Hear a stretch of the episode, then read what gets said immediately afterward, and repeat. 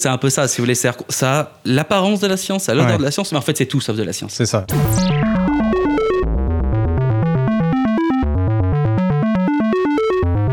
Savant sachant chercher. Un podcast Science Infuse. So I hope your podcast has passion.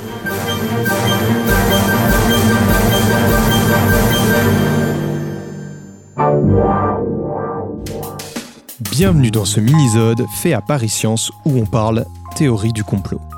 Je dis mini-zode car l'interview était chronométrée, mais que j'ai quand même calé certains classiques savants sachant chercher.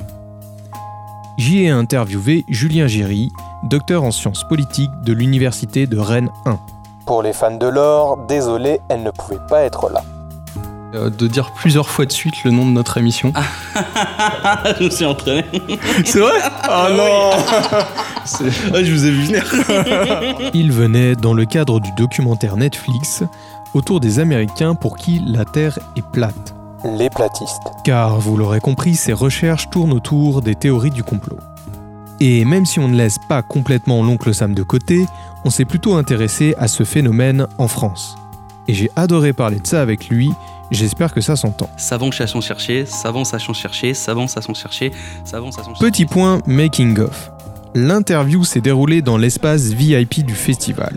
Avant l'intervention de notre invité. Et malgré les efforts de l'organisation, vous remarquerez des petits bruits de fond, de portes, de tables, sonneries de téléphone et même un moment bouilloire. Préparez votre bingo Et oui, à Savant Sachant Chercher, les bruits de fond sont garantis 100% VIP. T'es trop VIP T'es trop VIP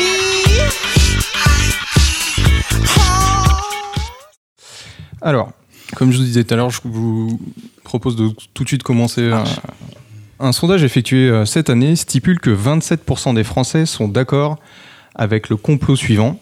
Les Illuminati seraient une organisation secrète qui cherche à manipuler la population.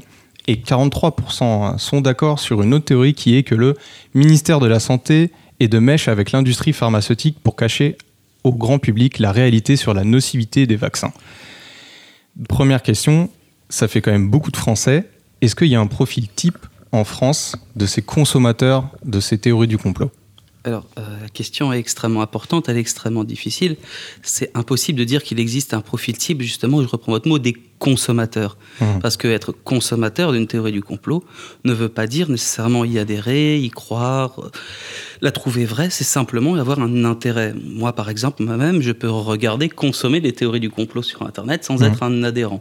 Donc la question du consommateur, elle est absolument très difficile à répondre. On ne peut pas vraiment la quantifier ni la déterminer. On peut dire en tout cas qu'il y a des publics différents pour les théories du complot. Des gens qui vont effectivement prendre cela comme argent comptant, qui vont y croire, adhérer. Des chercheurs qui vont s'intéresser à ce type de théories. Des gens aux profils différents qui vont simplement les regarder par amusement. Certains vont y croire sans y croire, faire semblant d'y croire, etc., etc. Si on parle simplement de consommation, c'est très difficile. Mmh. De la même manière, il n'y a pas un seul profil d'individu qui va croire à ce type de théorie il y a différents types de raisons pour lesquelles les individus vont croire à ces théories. Vous avez d'abord, j'allais dire, si on part du plus haut, ce qu'on appelle des professionnels ou des entrepreneurs politiques en théorie du complot qui se font profession justement de délivrer de mettre en circulation dans l'espace des théories du complot pour les, auxquelles ils adhèrent à plus ou moins large degré, de façon plus ou moins opportuniste, afin en tout cas d'en retirer à la fois un gain politique ou en tout cas économique, etc. Donc ça, ce sont les professionnels. Ceux qui sont des leaders conspirationnistes, qui sont des professionnels, j'entends ça ici au sens de Max Weber, c'est-à-dire qu'ils vivent à la fois du et par le complot. Ils en tirent leur source de revenus principale. Et donc, donc cela, c'est pas, c'est donc pas les, consommateurs, c'est bien ceux qui, qui, créent et qui alimentent à travers des vidéos et des, et des écrits en, partie. Ceux-là sont véritablement les professionnels du complot. Hmm. Vous avez d'autres types de producteurs de théories du complot qui peuvent être des producteurs secondaires, ce qu'on appelle parfois des citoyens enquêteurs, c'est-à-dire des individus qui en arrivent à, à, se spécialiser sur une théorie du complot, un pan particulier de théorie du complot, mais progressivement. Eux, ils rentrent par le bas, c'est-à-dire que parfois, un événement particulier pour lequel ils vont se passionner va les amener à quelque part réarticuler leur, leur vie. Ils ont envie de découvrir la vérité vraie, de découvrir ce qu'il se cache derrière les rideaux de fumée que mmh. les autorités, en particulier les gouvernements, la police, etc., seraient incapables et surtout indisposés de leur révéler. Et donc c'est pour ça ici que je parle de détectives, puisqu'ils ressemblent un petit peu aux détectives fictionnels, dans le sens où ils n'ont pas de mandat officiel, ils ne sont pas policiers, ils ne sont pas agents publics, de la force publique, etc. Mais ils enquêtent là où la police ne va pas. Je précise, j'ouvre une petite parenthèse si on a le temps, que ce mhm. type de phénomène n'est pas propre au conspirationnisme. Il est tout à fait vrai également pour les affaires criminelles. Je ne parlerai évidemment pas de l'affaire du pont de Ligonnès qui a passionné au-delà des, derniers développements, mais d'une manière générale, il y a eu des groupes Facebook qui se sont créés quasiment juste après l'affaire pour enquêter, pour découvrir la vérité vraie, pour rechercher ce monsieur. En réalité, l'opération serait un complot des lézards extraterrestres qui vivent au centre de la Terre. Ils auraient manipulé des Israéliens afin que ceux-ci manipulent des Américains chargés de manipuler des islamistes. Oui, justement, à la base, euh, quelqu'un qui s'intéresse à une théorie du complot, c'est juste quelqu'un qui s'intéresse à un sujet, qui veut se renseigner et qui va éventuellement pas avoir les informations qu'il veut. Donc justement, quel euh, mécanisme en fait rentre ensuite en jeu pour basculer euh, vers une croyance, vers une théorie du complot Voilà, c'est ça qui est très difficile, c'est de comprendre comment un individu, vous, moi par exemple, on peut devenir conspirationniste. la première chose à dire, c'est qu'on ne naît pas et on ne se réveille pas conspirationniste du jour au lendemain. C'est quelque chose qui est petit à petit, pas à pas, qui se, qui se met en place progressivement en suivant une carrière ou une trajectoire de radicalisation à la fois idéale mais aussi informationnelle. On va d'abord se poser des questions sérieusement. Je vais dire quelqu'un qui est dans cette démarche de citoyen enquêteur dont je parlais tout à l'heure.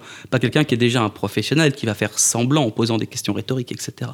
Mais un individu lambda peut être évidemment intéressé par un sujet particulier, les vaccins, Mhm. l'assassinat de Kennedy, euh, je ne sais pas moi, le 11 septembre, euh, tout autre sujet un peu incroyable, la conquête spatiale. Ce qui est plutôt sain hein, de base de s'intéresser à... Bien sûr, vous avez tout à fait raison et c'est là où c'est très important de faire la différence entre, je n'ai pas tout à fait répondu à votre question précédente mais j'y mhm. reviendrai, c'est ça qui est tout à fait intéressant, c'est de faire la différence entre ce qui est véritablement une pensée critique et les théories du complot qui se donne l'apparence de la critique. Et c'est là où moi j'ai cette formule qui est de dire que les théories du complot sont une forme de pseudo-critique accusatoire et victimaire et une forme de rationalisation paradoxale. Alors j'explique. Hein. Ouais, je Aucun souci, avec plaisir. Euh, pseudo-critique, pourquoi? Parce que les conspirationnistes vont se présenter dans une approche hyper critique. Une approche qui est celle du doute. Du doute, comme vous l'avez dit très justement, qui est sain, qui est tout à fait rationnel et qui est à la base de la démarche scientifique sérieuse. Ouais. Qui est, on pose des postulats, des hypothèses. On va essayer de les vérifier. Et si on n'arrive pas, et eh ben, tant pis, c'est pas grave.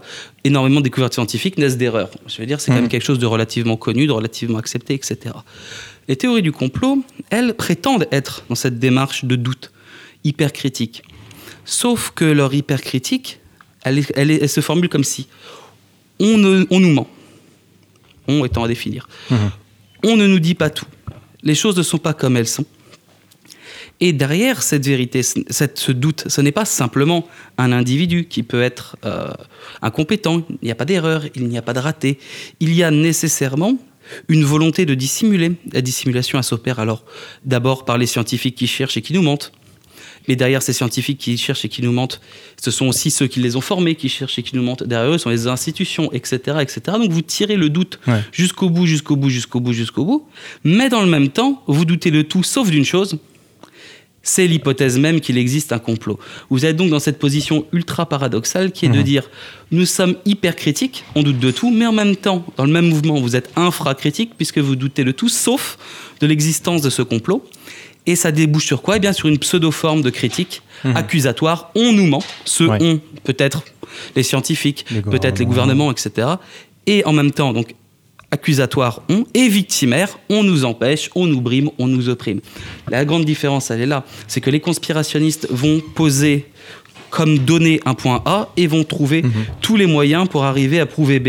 La démarche scientifique, c'est le contraire. C'est on part de A et on voit où on arrive. C'est complètement anti-scientifique en fait. On Absolument. Part, on part d'une intuition et de la fin, alors que normalement on part des faits pour en conclure quelque chose. Exactement. Là, vous partez de la conclusion. C'est un raisonnement conséquentialiste qui cherche nécessairement des déterminismes monocausaux en termes de il y a eu ça parce que. Et là, effectivement, on renverse, si vous voulez, la charge de la preuve. Mhm. On renverse complètement la démarche scientifique, tout en évidemment l'habillant souvent d'un jargon, d'un mimétisme absolument incroyable en faisant des ouvrages hyper volumineux, qui fourmillent de détails, qui fourmillent de notes de bas de page, qui ont des biographies impressionnantes, etc. Si vous voulez, c'est un peu de la science Canada Dry, si j'allais dire ça de façon. Euh, Bon, je, vieillis, hein, c'est vrai. plus jeune, désolé. Mais euh, non, c'est un peu ça, si vous voulez. Ça a l'apparence de la science, ça a l'odeur de la science, mais en fait, c'est tout sauf de la science. C'est ça. ça. se prend au sérieux comme si c'était une démonstration scientifique, alors que c'est bien tout l'inverse. Absolument. D'ailleurs, je précise que les théories du complot formulent très peu, finalement, de théories affirmatives. Du moins, en premier chef. Leur principal euh, argument est de dire la version officiellement. Hmm. Nous, on va proposer une version alternative, alors parfois basée sur des pseudosciences, des altersciences, c'est un petit peu différent, mais la plupart du temps, c'est l'essentiel de la théorie repose sur nous ne pouvons pas croire ce qui vient des autorités. La Terre est plate, je vous le dis, la Terre est plate, il nous ment. Oui, je, je connais cette théorie.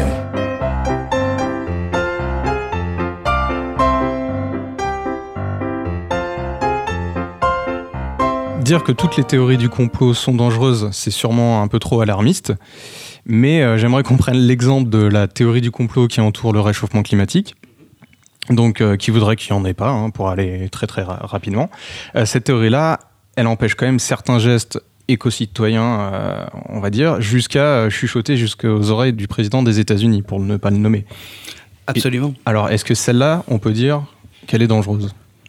Alors elle est d'autant plus dangereuse, vous avez raison, qu'elle a un impact immédiat immédiat euh, sur le temps long, hein, j'entends, mhm. sur notre environnement et surtout, comme vous le dites, non seulement la chuchote à l'oreille des du président des États-Unis ou de certains gouvernements, mais j'allais dire surtout, elle a été théorisée par des gens qui sont déjà des autorités scientifiques. Mhm. Je rappelle que dans les années 80, lorsque les théories qui vont nier l'existence du réchauffement climatique ou du changement climatique global naissent, elles naissent de scientifiques, de scientifiques de guerre froide qui sont trois astrophysiciens, dont des gens ultra décorés, avec des awards, des prix, un prix Nobel de physique, etc. Qui avaient la carte, quoi.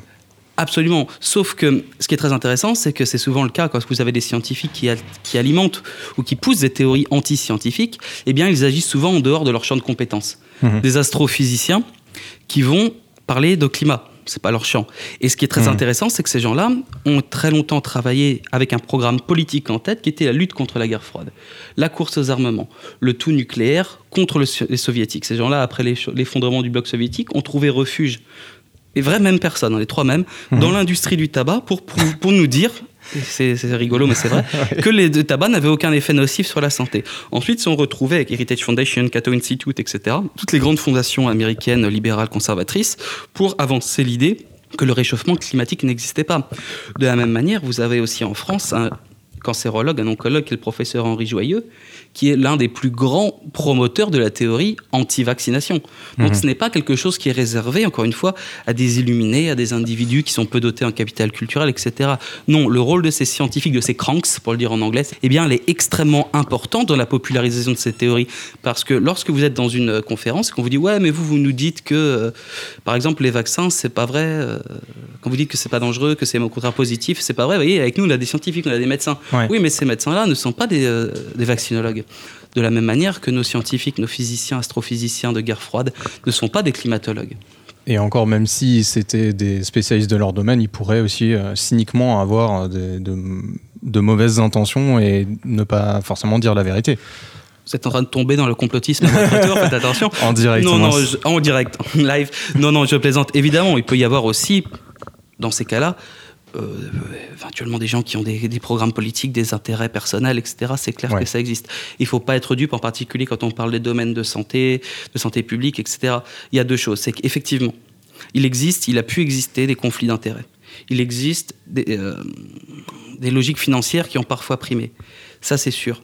Il existe des accidents sanitaires, phytosanitaires, etc. Ça, c'est vrai. Mais de là à penser qu'il existe une grande engeance organisée penser à un niveau supérieur pour que finalement les gens soient malades, pour ensuite pouvoir les guérir, pour ensuite pouvoir les rendre malades, là c'est tout à fait autre chose, si vous voulez. Il y a deux choses. Il faut, je crois, faire très, Non, je sais bien. Mais c'est une, une, question qu'on pose souvent et je mhm. me permets d'y répondre. C'est-à-dire qu'il faut faire très attention à deux choses. Dénoncer ou mettre en avant l'existence de lobbies au sens premier du terme, au sens de politique publique, c'est-à-dire de groupes organisés de pression pour faire avancer telle ou telle cause. Mhm. Ça, ça existe. Mhm ils sont pas cachés. Ils ont une reconnaissance officielle au niveau européen, au niveau américain, au monde anglo-saxon, en France, on a un petit peu de réticence avec ça. Ce sont des choses qui existent. Ces gens-là ont pignon sur rue. Ils mettent leurs intérêts en avant. Et il n'y a pas besoin, j'allais dire, pour dénoncer l'influence néfaste éventuellement de ces lobbies, de recourir à la notion de complot. Ce sont deux choses totalement différentes. Mmh. La différence, c'est que, essentielle au-delà de ça, c'est que le lobby au sens premier du terme, va agir sur un point particulier, alors que, alors que la, théorie du complot, elle va imaginer un système global d'infiltration permanente, totale, etc., qui est surtout non réfutable. Hmm. En ce sens, c'est pas une théorie. Et si les Simpsons étaient un complot des astrologues pour prédire l'avenir Homer Simpson, il compte 12 lettres, exactement le nombre de signes du zodiaque. Mais le plus étrange, c'est en 1997. Dans un épisode, on peut lire New York 9-11. Et oui, comme les attentats du 11 septembre à New York 4 ans plus tard. Coïncidence? Je ne crois pas. J'allais dire que les théories du complot, c'est un phénomène assez récent. C'est pas tout à fait vrai vu ce que vous venez de dire, mais en tout cas, j'ai l'impression que ça a explosé ces dernières années. Euh, et donc, est-ce que ça voudrait dire que c'est le fruit du fonctionnement de notre société actuelle? Alors, en fait, c'est très compliqué de dire que les théories du complot ont explosé ces dernières années. C'est un sujet qui est, juste devenu. une impression. C'est un sujet qui est devenu, en tout cas, euh, bankable ou fashion. Ça, c'est sûr. La notoriété des théories du complot a grandement poussé en un an c'est pas étonnant avec tout le battage médiatique qui est fait, toute euh, la publicité qui est faite autour de cette théorie du complot. Donc il n'est pas étonnant que de plus en plus de gens en, aient entendu parler. C'est clair que c'est pas nouveau. Dès le XIIe siècle, on a un traité d'un abbé, Guillaume de Tyr, qui Rerum in Transmarini Gestarum, pour le citer, hein, qui théorise finalement un grand complot international des Templiers. Et on retrouve, ah tous, les, on retrouve tous les ingrédients qu'on retrouve aujourd'hui dans les grands mythes complotistes, Illuminati, francs-maçons, etc. En revanche, si on revient un peu plus près dans l'histoire récente, disons après la Seconde Guerre mondiale, il est la seule théorie du complot sur laquelle on a un peu, un peu de recul, un peu de recul longitudinal, c'est l'assassinat de Kennedy. Eh bien, depuis 67-68, on a un stock relativement stable d'Américains, sans distinction de sexe, de genre, d'âge, de couleur de peau, d'éducation, etc. Bref, aucun, on n'a aucune variable sociodémographique discriminante, mhm. à peu près 80%, qui pensent que Kennedy a été victime d'une grande conspiration. Pour le reste, on va attendre d'avoir des études longitudinales pour se, prononcer. Pour se prononcer. Ok.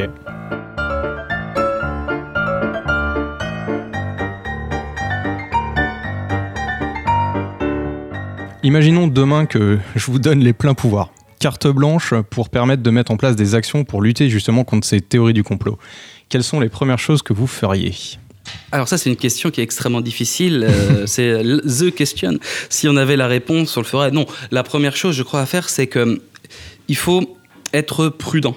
C'est un peu, euh, c'est devenu, euh, sur les dernières années, j'allais dire avec la médiatisation, la balanisation de ce terme dans l'espace public, une sorte de thème fourre-tout, une sorte d'étiquette de disqualification où finalement tout comportement un peu radical, un petit peu hors norme, un petit peu euh, marginal au sens qu'il n'est pas dans la norme sociale, etc. Tout comportement un petit peu qui sort de l'ordinaire a tendance à être quasi immédiatement assimilé à une forme de théorie complotiste j'émets une opinion un peu hétérodoxe, une opinion politique, géopolitique un peu hétérodoxe. Donc la première mmh. chose à faire, c'est être prudent, assez modeste sur l'utilisation de ce label, en se rappelant qu'il s'agit quand même d'un phénomène de marge. Néanmoins, il faut quand même les prendre au sérieux, et les prendre au sérieux, ça veut dire essayer de comprendre les raisons pour lesquelles elles émergent dans l'espace public, pour ensuite pouvoir poser des mesures effectivement pour lutter contre. Il semble bien que les sociétés occidentales, je parle des pouvoirs publics, des institutions médiatiques, académiques, etc., soient l'objet d'une grande défiance, pour pas dire plus. Mhm. Euh, et cette défiance, elle peut prendre parfois la forme de théorie du complot, de rejet des élites. Quelque part, c'est une forme de politisation. C'est vraiment une théorie du pouvoir. La manière dont fonctionnent les rapports de pouvoir, les rapports sociaux, etc. Alors erronée, certes, mais il faut la comprendre. Quelqu'un qui va s'intéresser, on en parlait tout à l'heure, la meilleure chose à faire, ce n'est pas de se moquer de lui, de hmm. le renvoyer euh, un peu de façon cynique euh, dans l'imbécilité. On peut le voir dans certains articles un peu moqueurs, etc. Absolument, absolument. Ça, c'est clair. Et cet, cet effet-là, je crois, il est contre-productif dans la mesure où quelqu'un qui se pose sciemment des questions, notamment parce qu'il est confronté à des informations sur Internet. Alors, ça pose évidemment la question de l'Internet, du référencement, des algorithmes, des bulles informationnelles, etc. Donc mhm. ça, je développe pas, on pourra en reparler après. Mais celui qui va poser les questions, il faut vraiment les prendre au sérieux, regarder avec lui, euh, essayer de comprendre, de confronter à d'autres opinions. C'est pas facile, mais c'est comme ça, de dire écoute, tu, tu te réclames une posture critique. Eh ben, mais là, vraiment en œuvre, regarde à droite, regarde à mhm. gauche, regarde au centre, regarde, regarde en haut, regarde en bas, regarde différentes théories, différents sites, différents types de, de supports, de contenus, etc. Donc, ça, c'est très très important au départ de mettre en œuvre, je veux dire, cette, un peu cette bienveillance. Ensuite, effectivement, la question des, euh, des référencements sur Internet est une question qui est très importante. Et je crois que les supports socio-numériques, les plateformes Internet, etc., commencent à en prendre conscience et essayent, tant bien que mal, avec le cadre de législation américaine sur la liberté d'expression qui n'est pas évidente, etc. Mais ils essayent quand même timidement de mettre en place certains, certains mécanismes de régulation. Mais c'est vrai que c'est quelque chose de longue haleine d'éviter ces bulles informationnelles et ce cloisonnement informationnel qui permet, avec un effet de miroir, de se dire que finalement on n'est pas tout seul, que des gens pensent comme nous, de trouver quelque part cet espace de liberté d'expression sur l'Internet via une communauté digitale qu'on ne trouve pas forcément dans son environnement immédiat, amis, famille, enseignants, etc. Je viens de la tribu qui habite tout au bout de la Terre, là où on tombe. Je ne sais pas si le parallèle est heureux, mais euh, on peut voir que quand ils commencent à former une communauté de gens qui pensent pareil, etc., enfin, moi, j'ai pas pu m'empêcher de penser à des mécanismes de secte. On, voit, par exemple, bah, vous êtes là pour le documentaire donc, euh, des, platistes américains, mhm. euh, et on, peut voir qu'il y a plusieurs témoignages de gens qui sont isolés de leur famille, euh, même jusqu'au divorce, etc., et que les seuls moments où ils se sentent bien, ils le disent clairement, c'est quand ils sont entourés de leur communauté, les platistes. Alors voilà, effectivement, on a, ça peut dans des formes extrêmes, là on est vraiment dans des formes extrêmes, déboucher sur des formes de réaffiliation sociale. C'est-à-dire des individus qui vont totalement changer leur cercle de, de socialisation, mhm. de réseau de sociabilité, etc. Donc ça, effectivement, ça peut arriver dans des formes extrêmes. Il n'empêche que ça reste souvent des formes digitales. Très rarement, en tête à tête de visu. Ça peut arriver, c'est très rare. Là, on voit qu'on a cette communauté qui se rencontre de temps en temps. Mais il n'empêche, ça peut arriver parfois, ce type de réaffiliation dont vous dites, avec euh, un effet de loupe, un effet de loupe euh, qui est celui de l'Internet, de dire finalement, je ne suis pas tout seul, nous sommes des millions, alors que non, vous n'êtes peut-être pas nécessairement des millions, mais ça donne cet effet-là, que en tout cas, vous avez raison et que des gens partagent votre point de vue. Vous n'êtes pas un extraterrestre, sans jeu de mots, vous, vous n'êtes pas un individu, vous n'êtes pas unique. Il y a d'autres gens qui pensent comme vous. Et à l'inverse, quand vous êtes adopté une forme de pensée extrême, il est très difficile de pouvoir la partager autour de soi sans en assumer des conséquences sociales qui peuvent être même extrêmes. Vous avez dans le même type d'idée, au-delà simplement du conspirationnisme, des gens peut-être moins maintenant, mais à une époque, lorsqu'on leur annonçait qu'ils étaient, qu'ils votaient Front National, euh, ben, ça passait pas avec leur famille. Ce sont des choses qui existent effectivement. À partir du moment où vous adoptez des positions radicales, ça peut arriver, et surtout que vous les assumez publiquement, parce que vous avez aussi des gens qui ont ces positions radicales, mais qui savent qu'elles ne sont pas acceptées socialement, mmh. et qui font en sorte quelque part de les dissimuler à leur entourage. Ça existe aussi. Oui, des opinions qui isolent, effectivement, c'est pas que pour, euh, dans le cas des théories du complot. Hein. Non, bien sûr, et c'est pour ça que le terme sectaire ici me paraît un petit peu euh, aller trop loin, dans le sens où vous n'avez pas cette emprise totale. Effectivement, vous avez des effets de communauté, vous avez une, monstration de l'appartenance communautaire avec des goodies, avec des téléphones, avec des coques de mmh. téléphone, avec, euh, avec tout ce que vous voulez, avec des t-shirts, avec des trucs comme ça, etc. Mais ça, finalement, ça participe aussi de l'économie néolibérale et de la monstration néolibérale. Donc là-dessus, les théories du complot, elles sont un petit peu... Euh, Bien sûr. J'allais dire, si vous voulez, je crois que pour étudier les théories du complot, sérieusement, en sciences sociales, il faut les penser comme un, phénomène social comme les autres. C'est-à-dire qu'elles ne sont pas exceptionnelles. Effectivement, c'est une forme de pensée extrême, c'est une forme euh, qui peut être inquiétante, mais finalement, elle, elle, elle, a des, elle mobilise des répertoires d'action, des, euh, des formes d'association, des formes euh, de, de, radicalisation, de trajectoire de radicalisation, etc., qui ne sont pas exceptionnelles aux théories du complot. Elles existent dans d'autres euh, phénomènes et il faut donc utiliser la boîte à outils sociologique. On n'a pas besoin de recourir à un exceptionnalisme pour parler de ces sujets-là, en fait.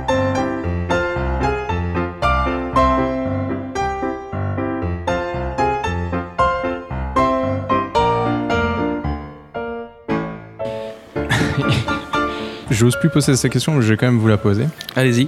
Euh, puisque donc vous étudiez la théorie du complot, c'est que forcément vous en faites partie. Évidemment. Du, coup, je, vous demande, est-ce qu'ils payent bien les Illuminati reptiliens? Pas assez. Pas assez à mon goût, malheureusement. Non, non, non, mais très sérieusement, c'est vrai que c'est une question qui m'a déjà été posée. Hein. il y a quelques années, j'étais à un colloque en Belgique et un, monsieur très poliment m'envoie un mail après la conférence. Cher monsieur, ce que vous avez dit est très intéressant, mais j'aimerais que vous clarifiez, s'il vous plaît, sans agressivité, hein, hmm. vos relations à la fois financières et, euh, et contractuelles avec le gouvernement américain et israélien. Ah, écoutez, euh, je vais en prochain profite de votre antenne pour le faire. Eh bien, écoutez, euh, il n'y en a pas. De la même manière, je participais il y a quelques temps à un podcast de vos amis du Monde sur, euh, ou de France Culture, je ne sais plus, sur la question des oui, les francs-maçons de Richelieu Le Monde, c'était les idées claires. Et euh, en, sous la commentaire en vidéo, il y a beaucoup de gens qui présument que j'ai été payé pour lire un prompteur. Je précise que non.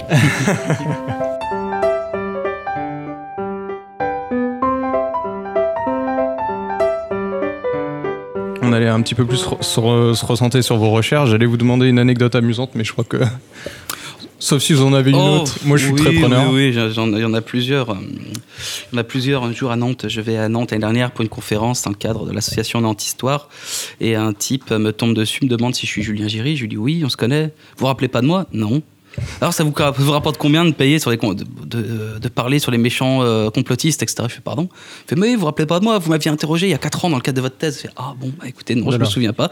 Je suis désolé. Heureusement il était tout seul parce que euh, un peu agressif mais pas méchant. Mais bon ça va. Ah ouais, donc c'est dangereux d'être chercheur dans.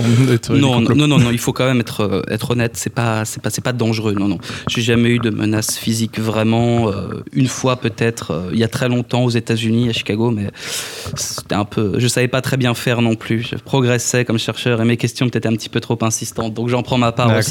Mais sinon, non, non, non, ça va, ça va. Faut pas, faut pas exagérer. Il y a bien pire dans la vie parce que souvent ça dépasse pas le stade de l'insulte sur Internet ou. euh, Donc c'est pas très grave. Personnellement, euh, je m'en moque. D'accord. C'est sûr comme info. Oui, enfin, c'est dans le journal d'enquête scientifique. C'est dans Jeune et Joli. Je sais que c'est un journal hyper sérieux, mais je me méfie de toutes ces théories du complot. On va attendre un peu pour voir si ça se confirme. Vous êtes euh, notre premier euh, à, être pas, comme on dit, dans les sciences, euh, dans les sciences dures. Du coup, j'ai envie de vous demander, c'est quoi la journée typique, le quotidien d'un chercheur dans la sociologie? Je sais pas si. en sciences politiques, en, sociologie. Écoutez, euh, comme tout le monde, on se lève le matin, on prend son petit déjeuner. Non, alors il y, a- il y a effectivement, il y, a plus- il y a plusieurs phases, il y a plusieurs phases, il y a plusieurs types de recherches qu'on peut faire. J'allais dire d'abord, euh, comme dans toute finalement démarche scientifique, il y a la détermination d'un terrain. Mhm. Cette détermination d'un terrain, elle se fait euh, regard parfois des phénomènes d'actualité, ça peut arriver, aussi parfois des phénomènes dont on sent qu'ils peuvent être intéressants, surtout quand on a des domaines un petit peu nouveaux de recherche comme ça. Ça passe par la délimitation de ce terrain. Ce terrain, il se détermine euh, selon par des hypothèses de recherche, par un objet, par un sujet, etc., qui nous semblent euh, très intéressants. Ensuite, une fois qu'on a essayé de valider ce terrain, on essaye de situer un petit peu qui sont les acteurs de ce phénomène, qui sont ceux qui, sont, qui comptent, ceux qui comptent moins, d'essayer de comprendre un petit peu les logiques qui se jouent, les logiques de pouvoir, les logiques de domination, etc. Ça, ça peut se faire de plein de, plein de manières différentes.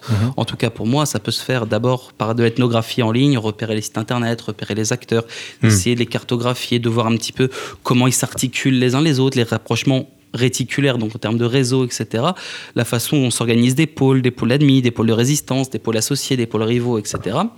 Et une fois qu'on a fait ce travail-là, on peut le faire d'ailleurs soit de manière qualitative, soit de manière quantitative, ça dépend. On peut aussi baliser son terrain par des, par des enquêtes quantitatives, etc., pour voir si tel ou tel phénomène euh, semble en tout cas avoir une appétence ou, ou un appealing, comme on dit, euh, un, Attirance. une, une- oui, une attirance, une, une catégorie sociale peut avoir une attirance particulière pour tel ou tel phénomène, etc. Il peut y avoir une surreprésentation, c'est le mot que je cherchais, de tel ou tel. euh, tel ou tel phénomène social dans une catégorie de population. Et une fois qu'on a fait un peu ce travail, j'allais dire, de déblayage du terrain, et ben on va sur le terrain. Aller sur le terrain, c'est quoi? C'est aller observer comment agissent les acteurs sociaux. Il y a plusieurs, évidemment, plusieurs types d'observations. Soit on va observer directement, euh, j'allais dire quasiment incognito, on, va, on, on filme, euh, on, on décrit, on fait des carnets de recherche. Ah soit oui. on va directement... Presque un tra- travail journalistique, euh, dans un certain sens. Non? Euh, d'une J'ai certaine l'impression manière. que j'aurais pas dû dire ça. Non, c'est pas ça. C'est que d'une certaine manière, vous avez cette démarche euh, de prise de contact, mais ensuite vous avez tout le travail, j'allais dire, qui vient après. Ah oui, non, mais juste à ce moment-là, sur le terrain, je veux dire. Si vous faites ça comme ça, oui. Sans rentrer dans la mécanique, vous avez plusieurs types de sociologie, plusieurs types de sciences politiques, plusieurs courants analytiques, plusieurs écoles. Ouais. À titre personnel, je sais que je suis souvent, euh, je préfère essayer d'expliquer comment des individus, des acteurs sociaux en viennent à adhérer à telle ou telle vision du monde, en Mhm. viennent à, par exemple, ce type de militantisme, ce type de choses comme ça. Donc c'est plutôt une démarche comment, là où les journalistes, en général, essaient plutôt de répondre au pourquoi. Oui. C'est-à-dire des grandes causes, des grands déterminismes, j'allais dire plutôt macro, qui Mhm. sont un petit peu genre, euh, les gens votent Front National parce que c'est la crise. Nous, on va pas se faire euh, ce genre de- d'analyse, on va essayer plutôt de savoir comment ça se fait que, par exemple, dans tel village, 15 ou 20 familles se sont mises à voter Front National. Donc on va essayer d'aller remonter un peu le fil. Les participants au complot étions appelés à former l'épine dorsale de l'État nouveau.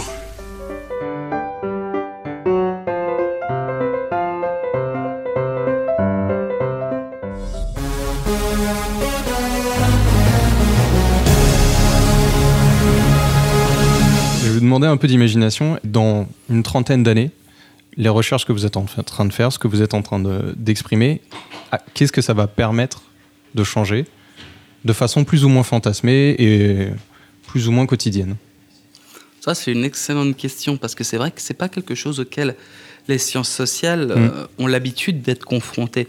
On n'est pas dans une démarche souvent utilitariste. Les sciences sociales, si je voulais euh, résumer rapidement, elles ont pour but d'essayer d'expliquer les comportements des êtres humains en société.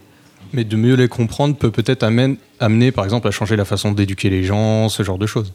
Certes, mais je crois que là, on change de paradigme puisqu'on n'est plus dans le, dans le rôle à court terme au moins des chercheurs. Les chercheurs peuvent faire des recommandations, proposer des choses, mais à ce moment-là, il y a aussi l'épreuve démocratique qui est absolument nécessaire. Est-ce que les sociétés, est-ce que les pouvoirs publics, est-ce que les individus qui vont en dernière analyse voter, pour ce qu'on veut de l'acte de vote et le régime représentatif, ça c'est autre chose, mais c'est quand même finalement aux politiques, au personnel politique de mettre en œuvre les procédés politiques publiques.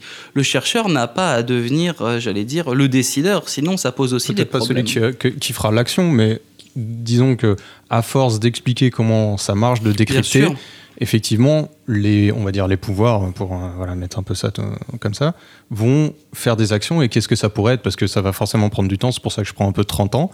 Qu'est-ce qu'on peut imaginer ou du moins, qu'est-ce que vous pourriez espérer Excusez-moi, j'ai mieux compris la question. Euh, oui, effectivement, il y a des choses à mettre en place qui sont, qu'on commence à mettre en place, qui sont longues et qui prennent plusieurs années avant, ne serait-ce que de pouvoir mettre en place des réformes, les faire rentrer dans les mentalités, qu'elles soient appliquées et qu'ensuite qu'elles portent leurs fruits. Alors, il y a des choses tout à fait intéressantes. Vous parliez, vous parliez tout à l'heure d'Internet, mais aujourd'hui, vous avez une génération de, de, gamins qui sont nés avec Internet, qui sont greffés un smartphone quasi H24 dans la main, qui sont sur Internet tout le temps, toujours, etc. Et bien souvent, ceux qui sont chargés de les former, de les éduquer, n'ont pas les compétences techniques, euh, etc., ne savent pas faire, en gros. Et mmh. eh bien tout ça, c'est très, très important d'intégrer, je crois, dans les programmes d'enseignement de l'éducation aux médias, de l'éducation critique aux médias, parce qu'il n'est absolument pas question, dans mon propos, de mettre d'un côté les bons médias, télé, radio, etc., mmh. et les méchants réseaux sociaux. Non, non, c'est beaucoup plus compliqué que ça. Je parlais tout à l'heure du Dupont de Ligonnès. Euh, je crois que l'exemple de Dupont de Ligonnès est tout à fait incroyable pour nous montrer que les médias dominants, qui se mainstream, qui se permettent de donner souvent sur un ton moralisateur des conseils sur les réseaux sociaux, sur la vérification de l'information, sur la déontologie et n'importe quoi qu'on y trouve, eh bien, bien souvent, là, c'est un exemple spectaculaire, ils sont pas beaucoup mieux lotis, donc il faut quand même là-dessus être assez, euh, assez lucide. Mais néanmoins, une éducation critique aux médias, donc à la critique des médias, mais à la critique aussi des sources de l'information. Ça, c'est très important, d'autant plus, comme on le disait tout à l'heure, qu'avec euh, Internet, avec Google, etc., tous les contenus indexés sont nivelés sur le plan du, savoir des connaissances, sur le plan épistémologique, pour utiliser un mot euh, un peu érudit. Sur le plan épistémologique, vous avez par exemple les théories du complot, les faits, les critiques des théories du complot, vous avez euh, la critique de la critique, vous avez énormément de choses. Tout ça est référencé finalement à la suite, sans savoir ce qui relève du savoir légitime et du savoir, entre guillemets, profane ou, euh, ou autre. Donc ça, c'est très difficile. Donc il y a vraiment un travail d'éducation, je pense que ça, c'est très très important. Mmh. À la critique des médias, ce que sont les médias, ce que sont l'information, ce qu'est les sources de l'information, mmh. la manière dont il faut se méfier de l'information. Et aussi, effectivement, il y a aussi des réformes plus structurelles sur le plan plus politique. Dans les régimes démocratiques, régimes représentatifs, vous avez des franges entières de la population qui sont exclues quasiment de la représentativité et de la représentation. Donc ça aussi, ça joue beaucoup. Ces sentiments mhm. d'exclusion, euh, de, mise à l'écart, de marginalisation sont aussi extrêmement forts dans la production de types de théories. Donc les théories du complot, elles sont à la fois un symptôme et un produit aussi, si vous voulez, de ces régimes représentatifs néolibéraux. Je crois qu'il ne faut pas non plus euh, perdre ça de vue, c'est important mais j'adore l'abstrait. Mais j'adore l'abstrait. Est-ce que vous avez un coup de cœur culturel à transmettre, à, même s'il est futur, à, nos auditeurs? Euh, Des livres euh, sur le conspirationnisme très intéressants. Il y en a beaucoup, malheureusement, la plupart sont en anglais. Hmm. C'était un sujet extrêmement jeune dans la science francophone, hein, il ne faut pas se mentir. Je pense que si on fait le tour, on doit être à peu près 10 ou 15 en, francophone à travailler. Il bah, faut écrire un livre alors. À ce sujet-là, il y en a plusieurs euh, qui sont en chantier, les articles, etc. Mais euh, moi aussi, malheureusement, je cède à la tentation de l'anglais pour l'écriture. Mais parmi les ouvrages intéressants, je trouve qu'il y a un auteur britannique qui s'appelle Peter Knight qui écrit des livres très intéressants. Chez les Américains, vous avez Michael Barkun euh, Robert Helen Goldberg, Catherine Lamstedt, qui a écrit des choses très bien. Et, pour commencer, lequel serait le plus accessible au final? Peut-être pour commencer, je dirais euh, un ouvrage un peu hum, de vulgarisation qui s'appelle Conspiracy Series for Dummy. Les théories du complot pour les nuls, ouais. et qui est vraiment plutôt pas mal fait. Et qui fait partie de, la, de, de cette, toute cette série pour les nuls ou... Qui fait partie de la série pour les nuls, effectivement, euh, faute de mise en anglais, mais il n'existe pas encore en français, malheureusement. Bon. Et sinon, la Bible sort en mars, hein, c'est le Handbook and Conspiracy Series chez Routledge, qui fait un petit état des lieux, euh, des recherches dans les différentes disciplines des SHS, mais ça c'est en mars, et c'est pas pour toutes les bourses. Merci beaucoup d'avoir pris le temps de répondre à mes à questions. vous. Ça va, c'est bon Ah ouais, J'ai bien super. répondu Top, top, top. On va courir Je suis crevé, j'ai des courbatures partout, j'ai passé deux jours à en lézard dans la... Merci d'avoir écouté cet épisode. Vous pouvez retrouver le documentaire Behind the Curve sur Netflix, c'est un bon complément à cette interview. Si vous avez aimé mon accent anglais, n'oubliez pas de partager cet épisode et de nous faire des retours sur Twitter ou Instagram. Vous n'imaginez pas comme c'est important pour nous. Une trentaine de secondes de carte blanche. Ah Je peux vous laisser un peu de temps de... Je sais que c'est un exercice pas facile du tout. La preuve que c'est vraiment non prévu. hein. non, euh, peut-être s'il y a une, une chose à retenir, c'est que je crois qu'il faut prendre les théories du complot au sérieux. C'est un phénomène social et politique qui mérite l'intérêt des chercheurs, des pouvoirs publics, mais qui dans le même temps ne doit pas faire l'objet d'une surévaluation ni d'une exagération. Il faut vraiment le réserver, je crois, à un vrai phénomène social, parce que sinon on va passer à côté de sa spécificité. Et comme je vous disais tout à l'heure, on va quelque part stigmatiser un grand nombre d'individus, on va les moquer, on va les ridiculiser. Et on va, ah, paradoxalement et de manière contre-productive, les pousser peut-être vers cette voie de la radicalisation informationnelle, euh, sociale et peut-être même dans certains cas actionnels. Là, on le voit dans deux cas essentiellement aujourd'hui. Euh, le terrorisme euh, d'extrême droite aux États-Unis, avec des individus qui sont absolument euh, persuadés qu'il y a des complots qu'on leur cache. Alors le dernier exemple en date qui me vient, il y en a eu d'autres depuis, mais celui qui me vient en tête, c'est celui de Pizzagate pendant la, la présidentielle américaine. Où vous avez ce type qui a fait 500 km en voiture avec sa Kalachnikov pour vérifier lui-même dans des restaurants si Hillary Clinton, John Podesta n'étaient pas en train de violer des gosses. Et le deuxième cas, c'est le cas du terrorisme islamiste, aujourd'hui, du djihadisme, hein, pour qui les théories du complot sont un vecteur puissant dans la radicalisation, dans la conviction qu'il existe un pouvoir occulte et secret et que leur lutte est juste. Donc il faut attention, faire attention à ça. Je crois être euh, méfiant, vigilant, mais en même temps sans exagérer la menace, parce qu'on a affaire à quelque chose de sérieux et de grave.